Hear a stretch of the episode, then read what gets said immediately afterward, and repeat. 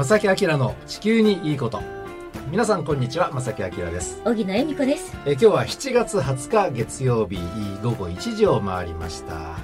さあこの夏休みどう過ごそうかという時期なんですが今年はね残念ながらそういうわけにはいかなくて、えー、感染拡大の第2波、はい、これはもう来てますね。どんどん増えてくるのがもうドキドキしますね、はい、でまあそんな中、はいえー、政府の方はね GoTo キャンペーンというありがたいお話ですよ。ですね、あのね旅行業界さんも救おうじゃないかと。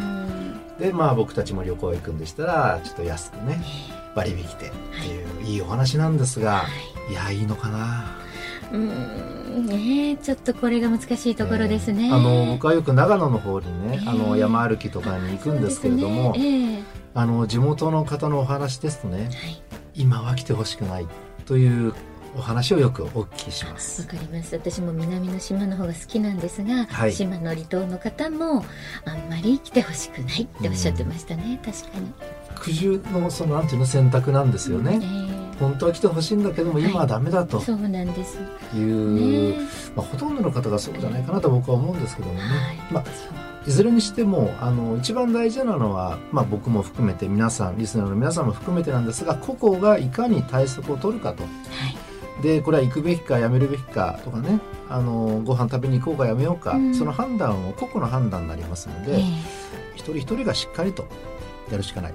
乗り切りましょう。乗り切りましょう。ねもう本当にコロナのせない世界を実現させようというね、その勢いでいきたいと思いますが、はいまあ、そんな中今年はですねそのコロナプラス今の時期、えー、ねまあ、6月の10日ぐらいからですかね、ね。えー、近畿地方梅雨に入りましたけれども、はい、えー、大雨の被害もだいぶ出ていますがもう各地でね、うん、多いですよね今日はその雨今年の梅雨の雨の話をね少しこう私なりに掘り下げてみたいと思います。よろしくお願いします、はい、今日もお付き合いください。お願いします。この番組は公益財団法人兵庫環境創造協会と近畿地区のイオンリテール株式会社そしてパタゴニアの提供でお送りします。兵庫環境創造協会地球温暖化防止自然環境の保全再生子どもたちへの環境学習など皆様と共に身近な暮らしの中で地球環境を守るための取り組みを進めています。人と自然が共に生きる21世紀の豊かな環境づくりを兵庫環境創造協会。さて、荻野さん、今年の梅雨は何月何日に入ったか覚えてらっしゃいます？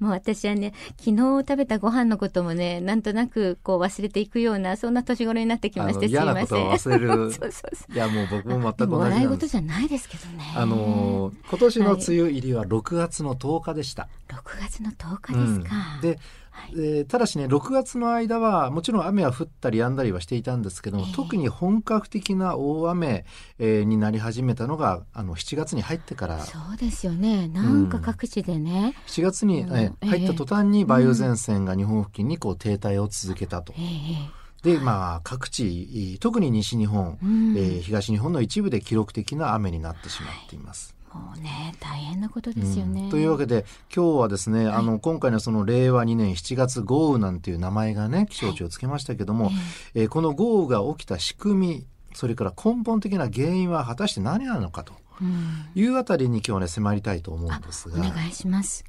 大体毎年この時期春からあ夏に向かうその間っていうのはこの梅雨というね、まあ日本でいうと、まあ、長雨、えー、雨季って言ってもいいと思うんですけどね。そのシーズンがあるわけですね。はい、でこの雨をもたらすのが梅雨前線と梅雨前線。皆さんご存知かと思います。はい、さあ荻野さんこの前線ってね何だと思います？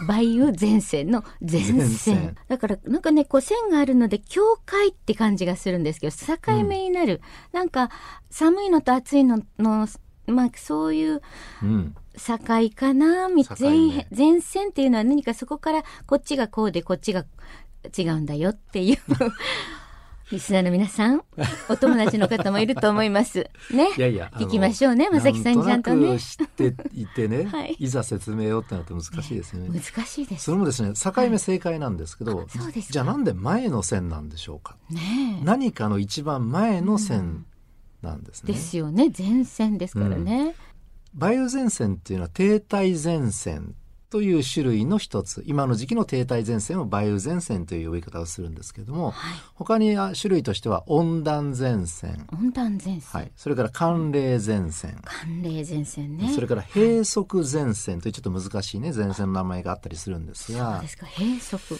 一番わかりやすい例ですと寒冷前線。はいうん、でこの寒冷前線っていうのはその文字通りなんですね。はい、で寒冷冷たい空気の一番前の線。これを寒冷前線と言います、はい、聞いたことあります。ありますよね、はい、ですので、えーまあ、シレシベリアの方から冷たい空気がどんどんなあの、えー、日本付近に押し寄せてきてその冷たい空気の一番前のライン、うんこれをまあ寒冷前線といって天気図ではピーッとこう青い線をね、はい、青で三角印の線を引くわけですね、えー、なるほど。やっぱり一番前なんですね、うん、そうなんです。じゃあその停滞前線はその寒冷前線温暖前線ってその冷たいの暖かいのどっちなの？と、はい、で停滞前線梅雨前線というのは、ええ、ちょうど冷たい空気と暖かい空気がこう勢力がこう拮抗してしまっている状態。これをまあ停滞前線といって、はい、今の時期の停滞前線を梅雨前線という呼び方をします。なるほど。でねこれ拮抗するっていうことは動かないんですよこれが。あらうん、ちょうどですからこの梅雨の時期っていうのは冷たい空気と暖かい空気のこうぶつかり合いが、ほぼ同じぐらいの強さなので、その前線自体は動かなくて日本に長雨をもたらしてしまうというそういうまあ仕組み、まあ、の梅雨ってなっているんですね。そうなんですね。じゃあ動きにくいまあ押し合ってるわけですよね。そうです。言えば、はい、じゃあちょっと雨の局地的に多いところまた被害のあるところにそんなことが起きたら、うん、これ大変ですよね。そうですね。あの、前線っていうのはその日本列島をまあ長いですよね。ずらっとね、えー、島国で長い島なんですが、えー、えー、それぐらいの規模のおまあ現象なんですね。前線というのはね。なのでその例えばこの前九州で、えー、大雨がありました、うん、北部、それから熊本あたりもありましたけども、あれが前線そのものの雨かというとまたこれが難しくてそう一言では言い切れない部分が。あそうなんですまあ、後ほど少しそんな話も出てくるかと思います、はいえいずれにしても今の時期というのは前線が停滞しやすく長めが起きやすいということなんですね。なるほどでその梅雨前線による雨の降り方っていうのはもう本当にその年その年によって全く違います。はい、前線が停滞してしまう期間とかその前線が停滞する時期であるとかその前線がもたらす雨の量など本当にもう年によって全然違います。ちなみに昨年2019年の近畿地方の梅雨入りは6月の27日とかなり遅かったんですね。遅いですね。で梅雨明けが7月の24日なので1か月弱しか梅雨がなかったんですね。ええ、ででも短かったような記憶がちょっとありますね。ですか。はい、でこの時期のこの昨年のこの梅雨の時期の神戸の降水量が321ミリトータルで。うんはいという昨年の梅雨だったんですね。うんうん、はい、でさあ今年はどうかと言いますと6月10日に梅雨入りしました。で梅雨入りからですね今月7月の10日までの神戸の降水量が521ミリでした。だいぶ増えてますね。昨年の梅雨の期間、梅雨の全期間の雨量が321なので、はい、6月10日今年の梅雨入りからほぼ1か月で、まあ、521ミリも200ミリプラスアルファされていると。で10日なのでまだ梅雨明けしてない時期なのでね、うん、でちなみにですねこれも面白い比較なんですが6月1か月と7月1か月この2か月間の平年の降水量普通ね普通どれぐらい降るのって平年値は337.5ミリなんですね。平均ですね。まあ平均ですね。はい、はい、で年間神戸で1年間どれぐらい雨が降るのかと、うん、これ平年だと1216.2ミリ。ああなるほど、うん、はいで、今年の梅雨は、梅雨入りしてからほぼ1か月で521って今ね、数字上げましたので。うん、ほぼ年間の半分以上。半分近く。近くですね、うん、ということになるわけで、ちょっと数字がたくさん出てね、あの、こんがらがるかもしれませんが、異常に雨の量が今年は多いということになっているんですね。ですね。多くなってますよね。で昨年の場合はどちらかというと空梅雨傾向でした、はい。うん、で今年はもう本当に皆さんも体験された通りの長雨であり長雨の中で雨の強弱が頻繁に起きで一部では災害を引き起こすぐらいの雨の降り方をしているといった、うん、そんな状況になっているんですね。なるほど、うん。で問題なのがじゃあなぜ今年の梅雨はこれだけ大雨になってしまっているのかと。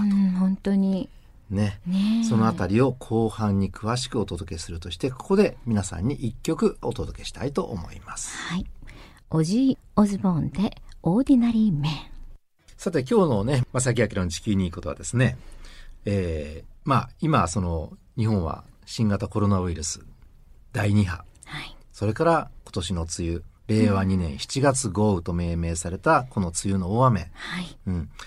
で、まさにこう自然の脅威にね、さらされてるわけなんですけども、その中での梅雨の雨の方、今年の梅雨の特徴についてのお話をね、前半からお届けしているわけなんですが、はい、まずね、この大雨をもたらしている梅雨前線のおさらいをしておきますね。はい。で、梅雨前線というのは、性質の違う空気の塊の境目、暖かい空気と冷たい空気の境目にあります。で、ちょうど今は春から夏への移行期なので、季節が変わる時期なので、ちょうど、えー、前線が停滞しやすい。これが梅雨前線ということになります。はい、で、当然その前線付近というのは風のぶつかり合いがありますので、えー、雨の元となる上昇気流ができやすく天気が崩れるといった、まあ、簡単な仕組みがあるわけなんですね。今年のじゃあその梅雨前線の活動、非常に活発でした。活発でしたね。というか、ね、まだね、なんか、うん、終わってるのかどうかって思ったりしますけれども。ね、はい、その梅雨前線の活動が活発になった。天気予報でもよく使う言葉です。はい。えー、今日の、えー、近畿地方は梅雨前線の活動が活発になり、ええ、大雨になりそうですみたいなね、コメントをよく気象予報士もしますが、え、じゃあ前線の活動が活発になるっていうのはこれどういう意味なのかと。うん、で、これが今年の梅雨の大きな特徴になるわけなんですけども、はい一言で言いますと空気の塊のぶつかり合いが非常に激しい。激しいんですか、こういう状況の時その境目となる前線の活動が活発になってますというふうに、うん、あの表現するんですね。そうなんですね、うん、でちょうど今の時期というのはあの春から夏への移行期なのでまあ、春、まあ、冬から春にかけてはまだまだ冷たい空気がねたまに流れ込んできてで一方これから夏に向かおうという、まあ、7月の半ば以降ちょうどまあ今の時期ぐらい、はい、まあ、7月に入ってから今の時期ぐらいまででしょうかね。うん、夏が近づくとどんどんどんどん太平洋の、えー、暖かく湿った空気水分を大量に含んだ空気が、えー、どんどん強まっていきます。流れ込みが強まっていきます。えーで、そうなって前線の活動が活発になって、えー、特に7月になって今年は大雨になるっていう、うん、そういう形になっているんですね。はい、じゃあなんでその前線の活動が活発になったら大雨になるのかと。えー、もう少し仕組みをね、はい、細かく言いますね。はい、理科のお勉強です。はい。なんかそんな困った顔しないでください。ちょっと構えましたね、今私ね。なんかメモ取らなきゃみたいな。あの、こういう時はね、繰り返し同じことというかね、同じ中身をね、繰り返しお話しするのが一番いいと思うんですね。ありがとうございます。梅雨前線というのは空気のぶつかり合いの、おまあ、境目ですよと。はい。ね。空気がぶつかるということは、例えばそうですね、北から南から空気がぶつかり合います。うん、前線のところでね。冷たい空気、暖かい空気。はい。はいそれがぶつかり合うとその空気のぶつかり合いはどうやってこう解消するんでしょうか？北と南でこうぐぐーっとあのお相撲のように押し合います、押し合います、どっちが勝つか。どっちが勝つか、押し合いへし合いします、でもこれどっかで勝負つけなきゃいけないじゃないですか。そうですよね。つけてほしいですね、押し合いへし合いして、うん、じゃあ先に行けないから元に戻ることはまずないんですよ。あこれないんですか？まずないんです、ね、まずないんですね。じゃあ。空気の流れいわゆる風ですよね 空気の流れ、えー、風がぶつかり合うとどこに行くかというと、う地面に潜ることはできません。上に上がって。そう。それがいわゆる専門用語では上昇気流。聞いたことあります。というものになります、えー、はいで上昇気流というのはこれは雨雲を発達させる空気の流れ。なるほど。地上から上空への流れっていうのは、雨雲を発達しやすい流れなんです。なるほど。なので、はい、えー、暖かい空気と冷たい空気の境目が前線と言います。そこの前線に向かって両方から、えー、性質の違う空気がぶつかり合うとそこで上に流れる気流ができて上昇気流ができてそこで雨雲が非常に発達すると。で特に今年は上昇気流が激しいので前線の活動活発になる。要するに雨雲が発達しやすい大雨になるという。そういう流れになっています。うん、であの、特にその特徴的なのは今年については前線が本当に文字通り停滞したことなんですね。同じ場所で雨量が多くなったっていうこともこれが原因ですよね。であの梅雨前線は停滞前線って言いましたけども、停滞すると言っても微妙にやっぱり南北に動くんですよ、うん、日本海側に行ったり、太平洋側に行ったりちょっと勢力が衰えたり、えー、活動活発じゃなくなったりと。で今年についてはまず位置があまり動かなくてそれからその活動が活発なままといった形。なので大雨につながってしまったと。なるほど。で、ここでね、ちょっと、あの、今日もたくさんメッセージいただいてるんですが、はい、あの、ちょっと気になるメッセージもね、あの、今のお話にちょうど合ってるかなと思うので、ちょっといいですか？ご紹介してます、さん。ね、あの、いつもいただいてありがとうございます。ラジオネームは、アセットマネージャーズさん。南淡路の方ですが、ありがとうございます。はい、ますえ九州を中心にとんでもない豪雨で甚大な被害が出ましたねと、とんでもない豪雨は毎年続く可能性が高いのですか？正木さんの考えを教えてください。とこれちょっとね質問来ました。なるほど、えー、来年の梅雨再来年の梅雨も同じような状況になるかどうか、はい、その年によって梅雨の雨の降り方は本当に千差万別なんですね。あそうですか。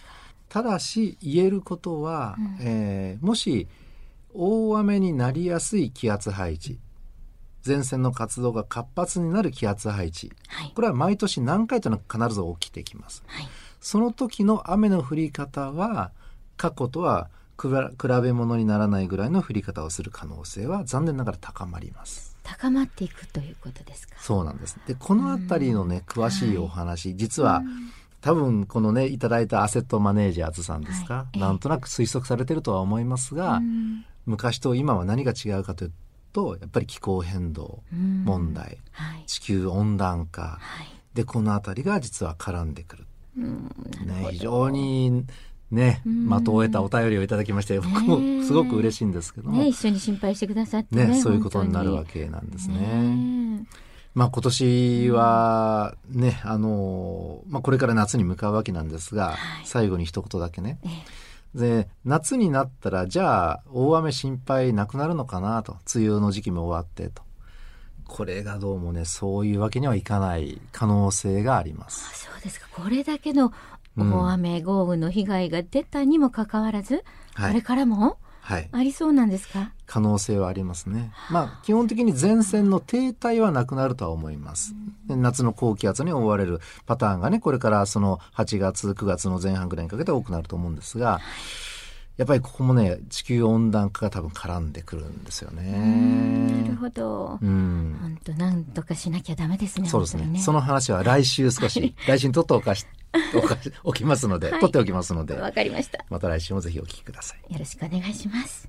兵庫環境創造協会地球温暖化防止自然環境の保全再生子どもたちへの環境学習など皆様と共に身近な暮らしの中で地球環境を守るための取り組みを進めています人と自然が共に生きる21世紀の豊かな環境づくりを兵庫環境創造協会さてここで兵庫環境創造協会からのお知らせです、はい、兵庫環境創造協会では高校生と社会の第一線で活躍する環境の専門家が一緒になって未来の地球について考える兵庫高校生環境未来リーダー育成プロジェクトに参加する高校生を募集しています。詳しくは協会のホームページでご確認ください。ということでね、ねまさきさん、あの、兵庫県内に限るんですけれども、はい、兵庫環境創造協会、兵庫のとこだけひらがなで書いていただいて、クリックしていただきますと、すぐにホームページご覧いただけますので、はい、ね、皆さんにちょっと参加していただきたいですね、これね。そうですね。あの、多分この番組をね、聞いていただいているリスナーの方、の中に高校生の方もしいらっしゃったらね、多分すごく環境問題に、まあ、関心がある方多いと思うんですね。ぜひこのプロジェクト参加してください。ねぜひ。それでね、うん、あの、この、まあ、皆さんにこう集まってもらえたらですね、いろんな日程が組まれていて、プロジェクトがあるんですけれども、はい、なんとあの、この番組にもよく出てくださってる、あの、国立環境研究所、地球環境研究センターの、あの、センター長でいらっしゃるんですけれども、江森聖太さんも、このシンポジウムというかプロジェクトに参加されるんです。ね、講師として。講師として。僕も参加したいなっていう気がしますが。今、目が、目がそんな感じ。高校生、うん。高校生が参加できるんですけど、もしかしたら、まさきさんもここにいてるの？いやいやいや、ねえ。行きますよ、行くらねえ、行きましょうか、一緒にね。あ、高校生に。私たちも行ってるかもしれません。あのね、若い方がぜひぜひ参加してください。これから本当に気候変動問題は大事な、ね、テーマになると思いますね。ね、ね、第1回目が今年の10月3日予定ですけれども、うん、ここに江森さんもいらっしゃるということなんですけれども、はい、あの2回3回4回までございますからねぜひたくさんのご応募お待ちしています。はいお待ちしております。それとともに番組へのお便りもね募集していますので、ね、募集してます。どしどしお寄せどしどしお寄せくださいもうメッセージもね今日もねもう本当たくさんいただいてるんですが、はい、もうプレゼントもね応募いただけますのでね。はい、はい、あの今月も防災グッズをプレゼントしてますからね、どしどしお便りお待ちしています。はい、おはがき、お便りの場合は、郵便番号650-8580、ラジオ関西、正木明の地球にいいこと。また、ファックスでは078-361-0005。メールでは、まさきアットマーク jocr.jp こちらでお待ちしています。はい、お待ちしております。どしどしお寄せください。はい、ということで、まさきあきらの地球にいいことは今日はこの辺でお別れいたします。ご案内はまさきあきらと、小木野恵美子でした。それではまた来週。さよなら。この番組は、公益財団法人、兵庫環境創造協会と、近畿地区のイオンリテール株式会社、そしてパタゴニアの提供でお送りしました。